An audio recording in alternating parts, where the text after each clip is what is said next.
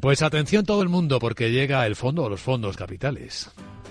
Veamos, José María, ¿qué ideas nos traes hoy para terminar? Pues mira, van a ser fáciles, pero lo que he traído hoy ha sido sobre todo dos ideas que van a funcionar y que están funcionando ahora mismo.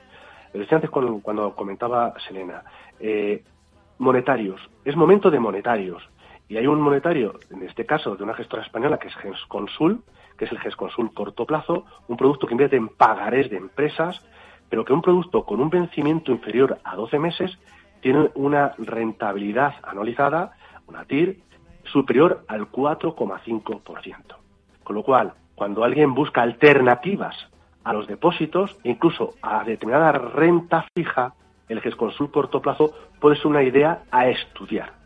Y la segunda, de nuevo, la India. China, no. La India, sí.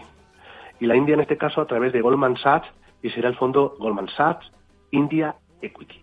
Con lo cual, un producto direccional en bolsa en la India y un producto monetario como es el producto de la gestora GESConsul.